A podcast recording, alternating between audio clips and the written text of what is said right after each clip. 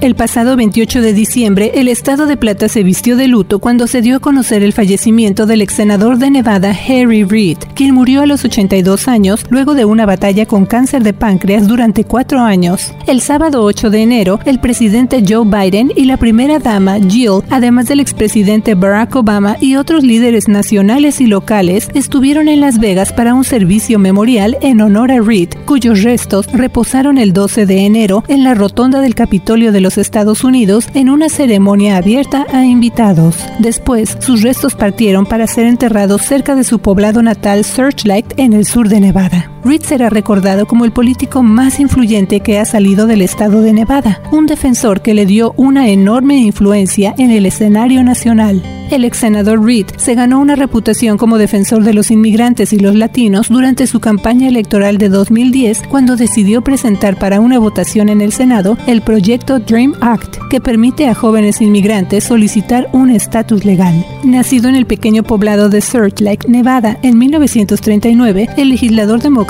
ascendió de la legislatura estatal al Congreso y pasó una década como líder de la mayoría del Senado antes de jubilarse en 2017. Hablaba con suavidad, pero era conocido por su tenacidad, trabajo duro y modales francos. Hijo de un minero, Reed provino de orígenes humildes. La casa de su infancia no tenía baño interior, teléfono ni agua caliente. Su introducción a la capital de la nación se dio a través de un trabajo como oficial de policía del Capitolio mientras asistía a la escuela de leyes. Cuando regresó a Nevada, trabajó como abogado y fue electo como miembro de la Asamblea antes de ser elegido vicegobernador en 1970 junto con el gobernador Michael Callahan, su exentrenador de boxeo en la preparatoria. Reed afrontó el control de la mafia en los casinos y enfrentó represalias, incluyendo la colocación de una bomba en el vehículo de su familia que nunca detonó. Reed regresó a un cargo electo cuando ganó un asiento en el Congreso en 1982. Cuatro años después, ganó el cargo en el Senado que ocuparía durante más de 30 años. Los mayores logros de Reed incluyen ayudar a convertir en ley el Acta del Cuidado de Salud Asequible.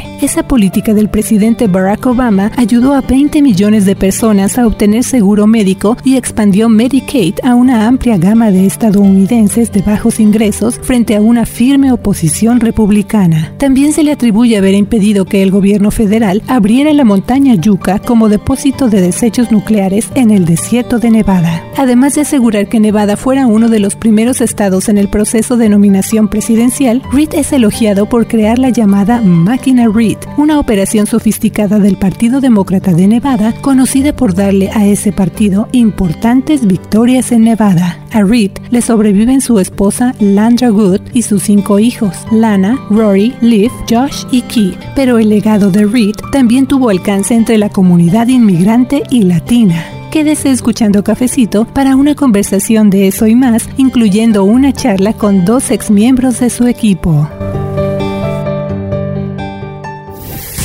Así es amigos, les doy la bienvenida a un episodio nuevo de Cafecito, el podcast de The Nevada Independent en español, nuestro sitio de noticias aquí en el estado de Plata. Visítenos y también síganos en las redes sociales para dejarnos sus comentarios y sus preguntas. Soy Luz Gray, editora asociada, y como usted ya escuchó, le preparamos un cafecito especial para hacer un recorrido por la vida y sobre todo el legado y contribuciones dentro de la comunidad latina que dejó el ex senador de Nevada, Harry Reid, y no solo aquí en el estado de Plata, sino también a nivel nacional. Y para conversar de todo esto, tenemos dos invitados, platicamos con ellos, fueron parte del equipo del senador Reid y vamos a compartir con usted anécdotas que ellos tienen y también momentos clave dentro de este legado legislativo y otros puntos importantes que han marcado diferentes capítulos también aquí en Nevada y en toda la nación. Y para entrar de lleno en esta conversación también me acompaña mi colega Michelle Rindels. Claro que sí, saludos a todos y gracias por acompañarnos. Y ya se encuentra con nosotros Mario Urbina, quien fue asesora de Senator Reid y actualmente es directora general de la organización progresista Indivisible. Gracias a ustedes, es un honor estar aquí recordando a una persona tan especial para mí y mi comunidad. María, sabe que, bueno, antes de ir platicando con usted precisamente acerca de, de esa experiencia de usted trabajando con el ex senador Reed y conocer también su perspectiva como latina al haber sido parte de su equipo, me gustaría empezar preguntando lo que nos platicara un poco acerca de qué es Indivisible o Indivisible y qué trabajo hace usted ahí. Ah, muy bueno, muchas gracias Luz. Bueno, Indivisible es una organización que comenzó para apoyar yet. A un movimiento nacional de personas que se involucraron en la política después de la elección de Donald Trump. Se sintieron muy preocupados por el país y en ese entonces querían eh, consejos como cómo poder impactar el Congreso, cómo iban a ser tratados sus vecinos, sus comunitarios y en ese tiempo comenzó el movimiento. Lo más importante es que todos podamos vivir con dignidad en nuestro país y con respeto y ahora tenemos personas en cada parte de los Estados Unidos, en cada um, estado tenemos líderes activistas que se organizan debajo de este movimiento y nuestra organización funciona para apoyarlos a ellos en su activismo, en su involucración con el Congreso. Entonces, como una persona que yo crecí, mucha de mi carrera fue en el Senado aquí en Washington y aprendí mucho de cómo funciona esa relación con los, los políticos y su pueblo y cómo poder en deber actuar un cambio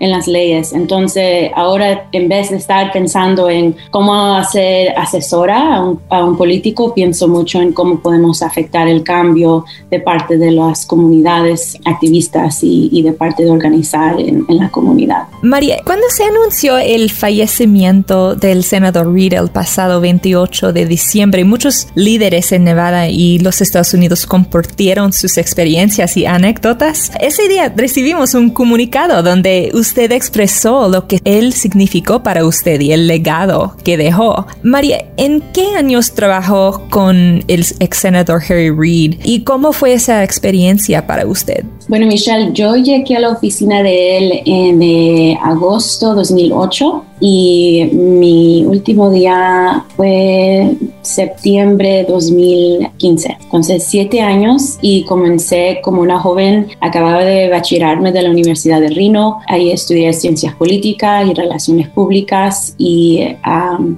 un programa que se llama CHCI, Congressional Hispanic Caucus Institute, que le ayuda a los jóvenes latinos a buscar trabajos, internships y otras como prácticas en Washington. Fue un programa que mucho me ayudó a mí y comencé como fellow trabajando bajo de un equipo latino tan especial. En ese tiempo yo como una joven que estaba llegando de Nevada, mi primera jefa Ángela Arboleda, ella era la asesora del senador en ese tiempo y mi función era ayudarle a ella. En ese tiempo, hay que recordar, era Obama estaba como de unos dos meses, antes de su elección de presidente el clima estaba difícil económicamente. Entonces mi trabajo era ayudarle a Ángela a pensar cómo podemos, todo, esta, eh, todo lo que está pasando con las casas y viviendas, cómo vamos a ayudar a los latinos en Nevada, a los latinos y la gente trabajadora en todo el país. Y mi trabajo era investigar cómo las leyes iban a ayudar a la gente de nivel trabajadora, a la gente latina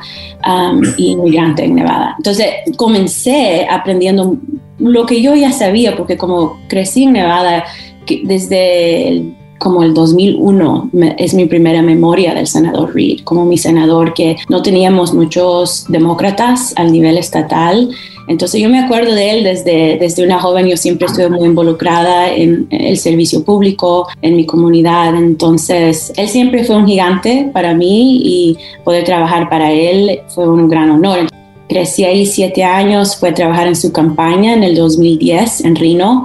Mi trabajo era relacionarme con todos los líderes en la comunidad latina y asiática. Lo más importante era ayudarle a, todos le decíamos a, a nuestro jefe, the boss, ayudarle a hacer todo lo mejor para la comunidad nevada. Mari, también para tener una perspectiva todavía más amplia para nuestro público, muchos miembros del equipo del ex senador Reid han descrito un ambiente laboral muy único donde muchos tienen una gran lealtad hacia el senador, donde surgieron amistades y también incluso hasta matrimonios entre el personal ¿Piensa usted que ese ambiente fue especial, particularmente para los latinos en ese equipo? Claro que sí. Eh, voy a comenzar. Yo conocí a mi esposo en la campaña del senador en el 2010, entonces hay un agradecimiento profundo para el senador, su estilo de, de manejar su oficina, él era una persona que siempre quería saber cuáles eran las preguntas importantes que teníamos que hacer, eh, cómo podíamos hacer el mejor trabajo para representarlo a él y al equipo. Entonces, era un ambiente entonces en donde todos queríamos aprender, queríamos ayudar, éramos un equipo único. Ángela, um, la, asesora de él con quien yo trabajé inicialmente, yo nunca había tenido una jefa latina, colombiana, queer, inmigrante, hablaba con acento y muy respetada de, de parte del senador también. Y no solo ella, nuestro equipo latino era muy grande. Tenía una organización muy grande, como ciento y algo personas, con Washington y Nevada. En todas esas oficinas había una diversidad muy grande desde el principio y el senador Reid fue el primero en el Senado que comenzó la oficina de iniciativa de diversidad, porque él sabía que eh, nuestro país estaba cambiando, nuestro estado estaba cambiando y que el Senado tenía que cambiar igualmente. Y comenzó esta oficina para ayudarle a la gente de otras comunidades poder haya trabajo y apoyo en el Senado. Y claro que sí que eso, hablábamos todos que eso no era común en el Senado. Uno, los números que teníamos de asesores latinos y además el apoyo que teníamos. Teníamos trabajos en toda parte de la organización del senador Reid y su equipo en Nevada también es un equipo muy um, fiel, muy sofisticado. Aprendí mucho de ellos también, en especial durante las campañas. Reid es conocido por su decisión de presentar el Dream Act durante un tiempo difícil, mientras estaba enfrentando una campaña de reelección muy competitiva. ¿Qué tan significativa fue esa decisión? ¿Y fue visto como un movimiento valiente, especialmente hace 11 o 12 años, cuando la opinión pública quizás era diferente a la actual? Fue una decisión con un impacto tan grande que es difícil, en ese momento era difícil reconocer lo que estábamos haciendo exactamente. Era una decisión muy importante, pero una decisión que yo no siempre había acuerdo sobre esa decisión, pero él lo hizo. Podemos buscar cualquier artículo de después de esa elección y en esos artículos uno va a ver que el senador mucho agradecimiento le da a la comunidad latina, a la comunidad inmigrante en Nevada por ayudarle a él ganar y ganar decisively. Eh, ganar, you know, él siempre ha tenido elecciones muy cercanas y fue una elección en donde él ganó con números muy fuertes. Um, yo me acuerdo, en ese tiempo yo estaba en la campaña de él, en el 2010, todo ese verano yo estaba hablando con los, con los líderes de la comunidad y le digo a la gente, fue uno de mis mejores trabajos, porque estar en la campaña del senador es como hablar con gente que lo conoce, que no es la primera vez que ellos oyen de él. Y esa era la magia de él, que sí, él hizo cosas como este voto en apoyar al Dream Act en un tiempo que fue difícil. Pero una cosa que tal vez la gente no conoce es que él estaba comunicándose con la comunidad latina por mucho tiempo antes de eso. Y las elecciones eran en noviembre y la comunidad latina, inmigrante, filipina en Nevada conocen a Harry Reid, conocían a Harry Reid. Y cuando él regresó para estar ahí de regreso en las campañas, comencé a aprender el por qué. Siempre teníamos un anuncio en español. Cada anuncio que salía del Senado, la comunidad se daba cuenta. Es lo que él siempre dice, yo fui exitoso, no porque era simpático o rico o el más inteligente, pero yo trabajaba duro. Mari, ¿cuáles cree usted que son los logros más grandes del senador para el estado de Nevada? Obamacare es algo que en Nevada como un estado que tiene mucha gente de clase trabajadora, como un estado que tiene necesita mucho acceso a, la salud y los servicios de salud, es algo que no podemos nunca olvidar que el presidente Obama este fin de semana llegó a recordar y darle su respeto al senador, porque él sabe que sin el senador Reid la ley que pasó Obamacare no pasa. para mí fue muy impactante ver cómo él siempre eh, llegó a la defensa de los inmigrantes en el tiempo que yo trabajé para él. Él como líder del Senado tenía mucho poder y él se aseguraba que cuando él podía no dejaba que las, las enmiendas no pasaran que iban a ser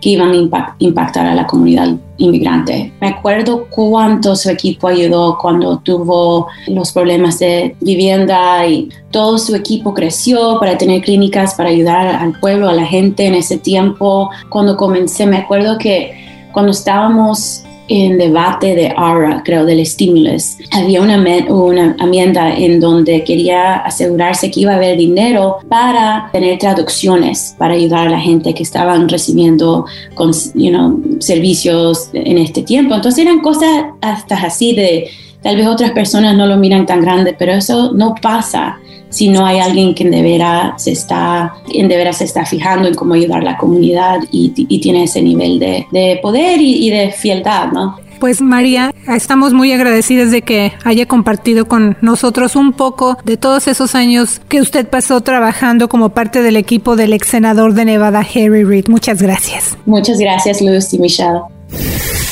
Y bueno, también para conocer otra perspectiva más del legado del ex senador de Nevada, Harry Reid, en la comunidad latina, hoy también nos acompaña José Dante Parra, quien fungió como asesor principal de comunicaciones del ex senador de Nevada, Harry Reid. Esto fue de 2008 a 2014 y él es actualmente presidente de Próspero Latino. José, bienvenido a Cafecito. Muchas gracias por charlar con nuestro público. No, muchas gracias por la oportunidad a ustedes. Eh, ojalá hubiera sido en mejores circunstancias, pero les agradezco mucho la, la, oportunidad y el hecho que estén haciendo esto en memoria del, del, senador. Muchas gracias. Bueno, antes de conocer más acerca precisamente de su experiencia al haber sido parte del equipo del ex senador Reed y conocer su perspectiva como latino, platíquenos un poco de qué es Próspero Latino. Próspero Latino es una firma de consultoría que se enfoca en el mercado hispano de los Estados Unidos. Eh, trabajamos más que todo temas, temas de abogacía pública, como el tema de migración, temas de cambio climático. Trabajamos también de los derechos de las personas retiradas y damos consultoría en términos de posicionamiento cultural en respecto a nuestras comunidades y cuando diferentes grupos están buscando pues conectar con la comunidad latina, nosotros los ayudamos en eso. En 2010, Reid ganó la reelección para representar a Nevada en el Senado frente a la republicana Sharon Engel, quien se refirió a Reid como el mejor amigo que jamás haya tenido un extranjero ilegal. Pero hispanos de Nevada acudieron a las urnas para apoyarlo. ¿Qué influencia tuvieron los latinos de Nevada para impulsar esa victoria del ex senador Harry Reid? Bueno, la influencia de los latinos para que ganara Reid en el 2010 fue crucial. Yo creo de que no hay analista político que no diga que sin el voto latino, tal como salió a votar por Reid ese año, Reid no hubiese sido continuado siendo senador de los Estados Unidos y obviamente no siendo el líder de la mayoría del Senado de los Estados Unidos. Yo recuerdo unas cifras que publicó la, la firma Latino Decisions en las que ellos calculaban de que Reid ganó más o menos el 90% del voto latino en ese año y como todos sabemos ganó por más de por cerca de cinco puntos la elección en términos generales. Eh, entonces yo creo que esa, ese apoyo tan robusto por parte de la comunidad latina aseguró de que Reid regresara al Senado de los Estados Unidos para continuar trabajando en el legado que, que hoy estamos discutiendo.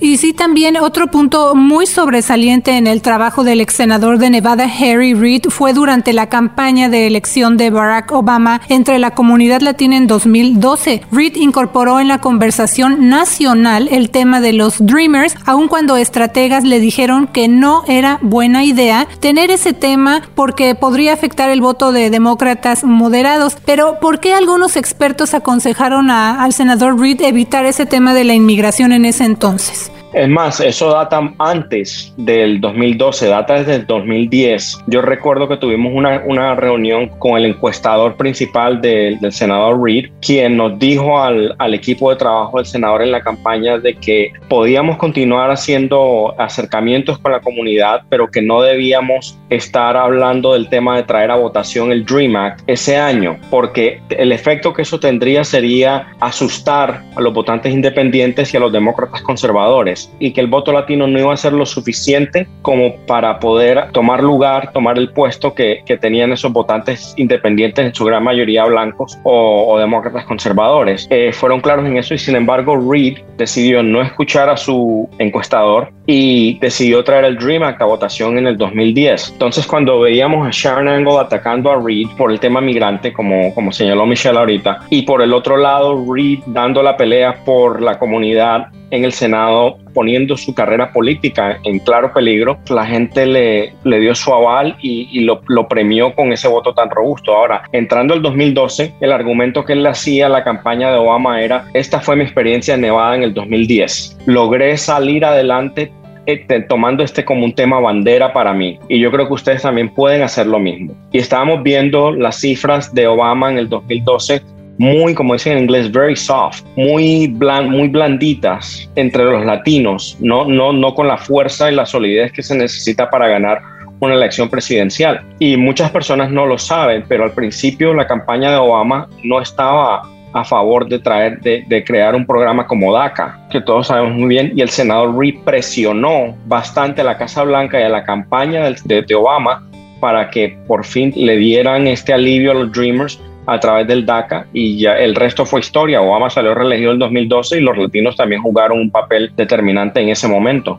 Desde su perspectiva, ¿cuál es el legado del senador en cuanto al poder político de los latinos? Antes de su influencia, ¿ya se hablaba tanto del voto latino o él cambió la conversación? Él cambió la conversación porque antes de Harry Reid dentro del Partido Demócrata había hasta miedo por tocar temas latinos. Yo recuerdo que Rahm Emanuel, quien fue el arquitecto de retomar la Cámara de Representantes en el 2006, en algún momento dijo de que inmigración era el the third rail of American politics, o sea, una era como tocar un cable que podía electrocutar a cualquier político que se atreviera a tocar ese tema. Y Reid demostró de que no solo acercándose a la comunidad, sino nuevamente tomando como bandera sus temas, puede llevar a la victoria y traerla y traer a la comunidad a votar de forma bastante robusta, como lo hizo en el 2010 y en el 2012. Entonces, cuando un funcionario electo, un político, le hace el acercamiento correcto a la comunidad con respeto, con consistencia y a tiempo,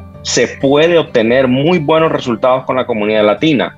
El problema es cuando no se hace, como lo vimos en el 2020, en el que tuvimos un desangre bastante fuerte en áreas latinas como el sur de Texas o, el sur de la Florida, donde estoy basado actualmente, donde el Partido Demócrata de la Florida ni siquiera tenía un plan de acercamiento a la comunidad latina y vimos los resultados. Y en estados como Nevada lograron ser, por ejemplo, en el 2016, que se siguió siguiendo la tradición de Reid de tener a la comunidad en cuenta, cuando tuvimos un desastre político para los demócratas en el 2016, Nevada fue uno de los pocos ejemplos donde sobrevivimos la oleada de Donald Trump y la política electoral de Donald Trump. También me gustaría eh, regresar un poco más al tema de los Dreamers y preguntarle a usted qué más nos puede decir acerca del papel que jugó el ex senador Reid en presentar el Dream Act ante el Senado en 2010 y en la vida sobre todo de esos miles de jóvenes inmigrantes o de estos Dreamers. Bueno, como, te, como, les comenté anteriormente, muchos en los, en los círculos de Reid, tanto dentro del partido como dentro de la misma campaña y especialmente su propio encuestador, decían de que esto era imposible, traer el Dream Act a votación y mantenerse vivo políticamente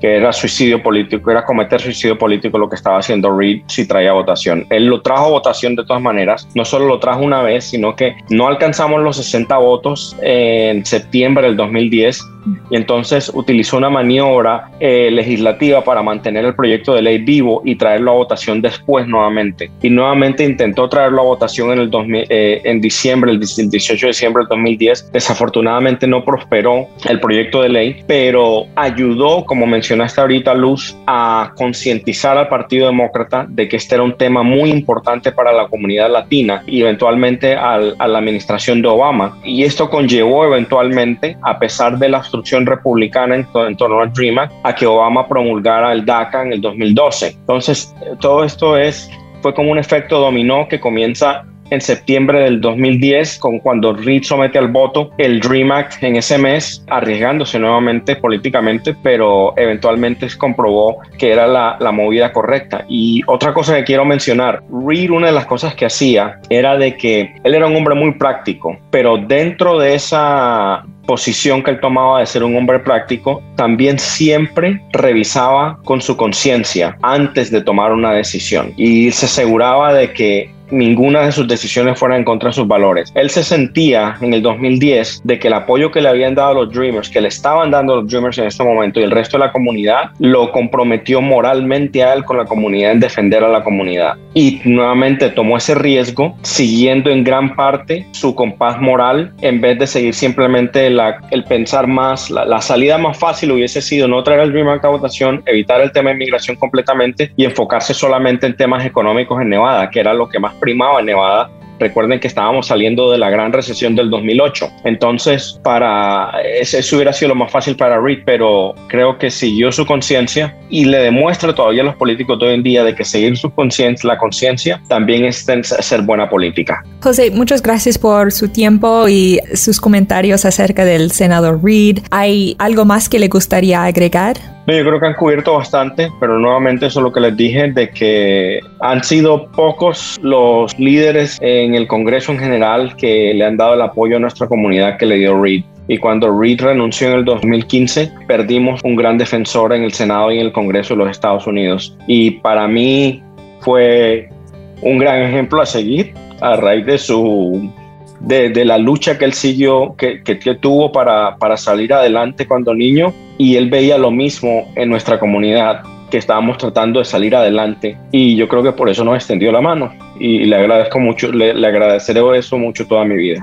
Le agradecemos también a usted una vez más por tomarse el tiempo de conversar con nosotros y compartir eh, este conocimiento y esta experiencia al haber trabajado tan de cerca como parte del equipo del ex senador de Nevada, Harry Reid. Así que muchas gracias una vez más a José Dante Parra, quien fungió como asesor principal de comunicaciones del ex senador de Nevada, Harry Reid, de 2008 a 2014 y actualmente es presidente de Próspero Latino. Muchas gracias. Muchas gracias a ustedes. Que tengan un bonito día. Muchas gracias, José. Bueno, y como mencionamos también al principio de este episodio de Cafecito, el pasado 8 de enero, el presidente Joe Biden y la primera dama Jill Biden, además de el expresidente Barack Obama y otros líderes nacionales y locales, pues estuvieron aquí en Las Vegas de visita para un memorial en honor del ex senador de Nevada, Harry Reid. Y bueno, durante ese evento aquí en Las Vegas, tú también te recordarás, Michelle, varios de los asistentes de estos líderes que acompañaron este memorial, pues recordaron las contribuciones de Reed aquí en el estado de Plata y también en todo el país. Así que vamos a escuchar parte de lo que dijo el presidente Biden.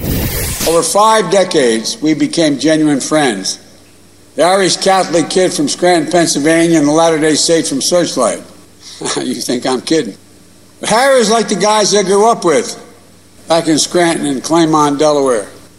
Harry would always have your back. Like the guys I grew up with. Harry had mine, and he knew I had his. Sí, lo que mencionó ahí el presidente Biden fue acerca de su amistad con Reed, lo cual duró cinco décadas. Biden comentó que Reed y él se hicieron amigos genuinos y que fue una amistad entre el niño irlandés católico de Scranton, Pennsylvania, y el niño de la Iglesia de los Santos de los últimos días de Searchlight, Nevada. También dijo que Reed siempre brindaba respaldo y que él sabía que Biden también lo respaldaría. En el memorial al ex senador Reed también estuvo presente el expresidente Barack Obama. Eso es parte de lo que él dijo. Nevada has never had a greater champion. The Senate and the country benefited from your extraordinary leadership, and I could not have asked for a better, truer friend. Sí, lo que mencionó ahí el expresidente Obama fue que Nevada nunca ha tenido un mayor campeón y también comentó que el Senado y el país se beneficiaron del extraordinario liderazgo de Reid y agregó que él no podría haber pedido un amigo mejor y más fiel. Y otra parte de las contribuciones del ex senador Reid es la que dejó para los inmigrantes. También ya escuchamos un poco acerca de eso con lo que nos comentaron nuestros invitados María Urbina y José Dante Parra. Y hay que recordar también desde hace dos décadas. El Dream Act o el Acta del Sueño ha buscado dar un estatus legal permanente a jóvenes inmigrantes indocumentados y esa propuesta se ha abordado muchas veces en diferentes formas en el Congreso, incluyendo la más reciente en marzo del 2021, pero hasta ahora pues no se ha convertido en ley. Pero esos esfuerzos tocaron muy de cerca a Astrid Silva, ella es directora de Dream Big Nevada y en un comunicado tras la muerte del ex senador Reed, Astrid Silva recordó que ella lo conoció cuando él era una de las personas más poderosas aquí en los Estados Unidos y que él fue la primera persona a la que escuchó hablar acerca de los Dreamers, Michelle. Así es, Luz. Silva recordó que su abuelita Mika había fallecido y no pudo estar con ella debido al estatus migratorio de Silva, pero ella le escribió una carta al senador Reed acerca de lo que estaba pasando por su abuelita. Entonces él leyó la carta y desde allí comenzó una amistad entre ambos. Y como la mencionamos, a veces con apoyo y a veces en medio de oposición, el legado del ex senador Harry Reid ya ha quedado en la historia de Nevada. A nombre de nuestro equipo, mandamos nuestras condolencias a su familia y a sus seres queridos. Así es, y también le vamos a invitar a leer todavía más acerca del legado del ex senador Harry Reid. También tenemos un video, usted puede ver esas y otras noticias en nuestro portal de internet de Nevada Independent en español. Muchas gracias por acompañarnos en este episodio de Cafecito. Le saluda la reportera Luz Gray. Y yo soy la reportera Michelle Rendells. Recuerde que usted puede escuchar gratis este cafecito y todos los anteriores en versión podcast en las principales plataformas y en Nevada Independent en español. Nuestro estado, nuestras noticias, nuestra voz.